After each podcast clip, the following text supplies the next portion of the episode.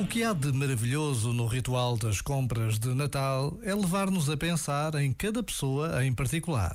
Em cada prenda há uma amizade que se torna mais visível, mais palpável naquilo que escolhemos para dar a um irmão, a um amigo, a uma colega.